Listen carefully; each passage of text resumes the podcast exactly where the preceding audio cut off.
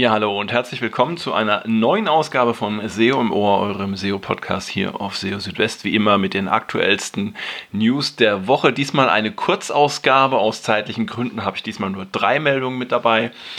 Die sind aber dann hoffentlich auch nichtsdestoweniger spannend. Und zwar geht es heute um folgende drei Themen.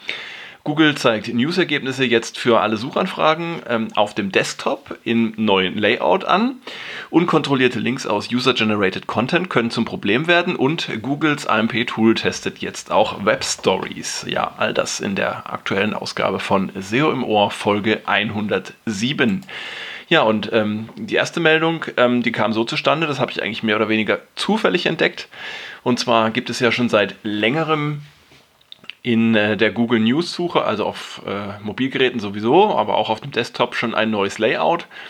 Und es zeichnet sich vor allem dadurch aus, dass die Suchergebnisse in Form sogenannter Karten angezeigt werden, also mit so einem Kasten drumherum. Ähm, vielleicht noch wichtiger ist aber ähm, die Tatsache, dass die äh, einzelnen Meldungen jeweils nur noch eine Quelle haben. Also in der alten Version der News-Suche bzw. im News-Tab war es ja so, dass es auch mehrere Quellenangaben geben konnte. Also eine Meldung, die groß dargestellt wurde und darunter noch ein paar weiterführende Links zu anderen Quellen. Und ähm, das hat man jetzt nicht mehr mit dem neuen Layout.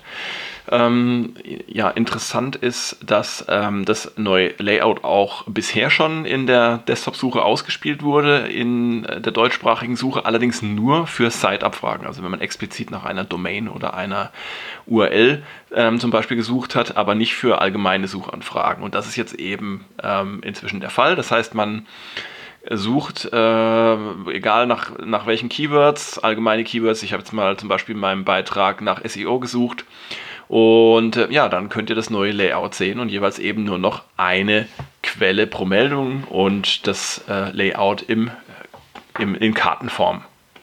Genau, und ähm, passend dazu ähm, gab es ja in der Vorwoche schon ähm, eine Neuerung der Google Search Konsole und zwar gibt es da jetzt einen neuen Filter für den äh, Performance Report, für den Leistungsreport. Ähm, damit kann man sich die Impressionen und Klicks für das News-Tab auch gesondert anzeigen lassen. Ja, also äh, hat lange gedauert. Das ist ähm, ein Jahr nach der Ankündigung des neuen Layouts ähm, ist es jetzt entsprechend auch hierzulande komplett ausgerollt.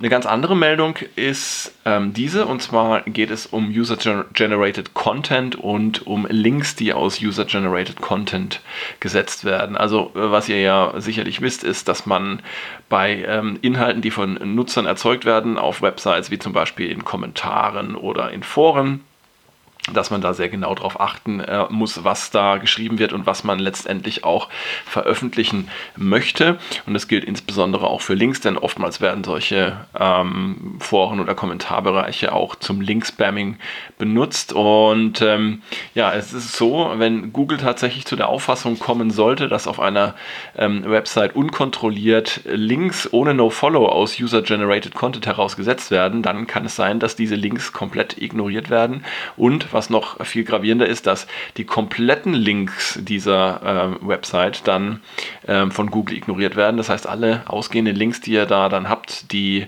bringen dann nichts mehr. Und ähm, aus diesem Grund solltet ihr also sehr genau darauf achten, also a, welche Inhalte die Nutzer bei euch veröffentlichen und da insbesondere auch, äh, welche Links werden da gepostet. Man kann es nicht oft genug sagen. Ja, und dann kommen wir auch schon zur dritten und letzten Meldung für diese Ausgabe. Und zwar geht es um das AMP-Tool von Google. Denn das AMP-Tool von Google, mit dem man AMP-Seiten testen kann, ob es valides AMP ist, das kann jetzt noch mehr. Das kann jetzt auch ähm, Web-Stories bzw. AMP-Stories erkennen. Und ähm, ja, diese Web-Stories, das ist, sind ja ein neues Format, das es jetzt gibt innerhalb von ähm, AMP. Da kann man ähm, visuell geprägte ähm, Inhalte sehr ähm, ja, plakativ und ähm, auch appetitlich für die Nutzer der Suche präsentieren. Ähm, also es ist sehr stark eben von, von Bildern oder auch Videos geprägt. Und äh, nur von wenig Text. Und diese Web Stories, die erscheinen ja seit neuestem auch ähm, in den Suchergebnissen. Und wenn ihr eben testen wollt, ob eure Web Stories auch valide sind, und das gilt auch für die strukturierten Daten, ähm, auch das könnt ihr testen jetzt mit dem AMP Testing Tool. Also ich glaube, Web Stories sind tatsächlich ein Format, das Zukunft hat und ähm, das man sich tatsächlich mal näher anschauen sollte. Es gibt ja auch schon ein passendes Plugin für WordPress, ähm, mit dem man Web Stories ganz einfach erstellen kann. Ja, und damit sind wir auch schon am Ende dieser Ausgabe, dieser Kurzausgabe von SEO im Ohr.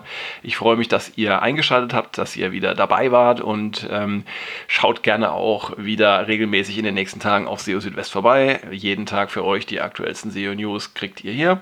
Und in einer Woche dann wieder eine längere Ausgabe von SEO im Ohr. Bis dahin, macht's gut. Ciao, ciao. Euer Christian.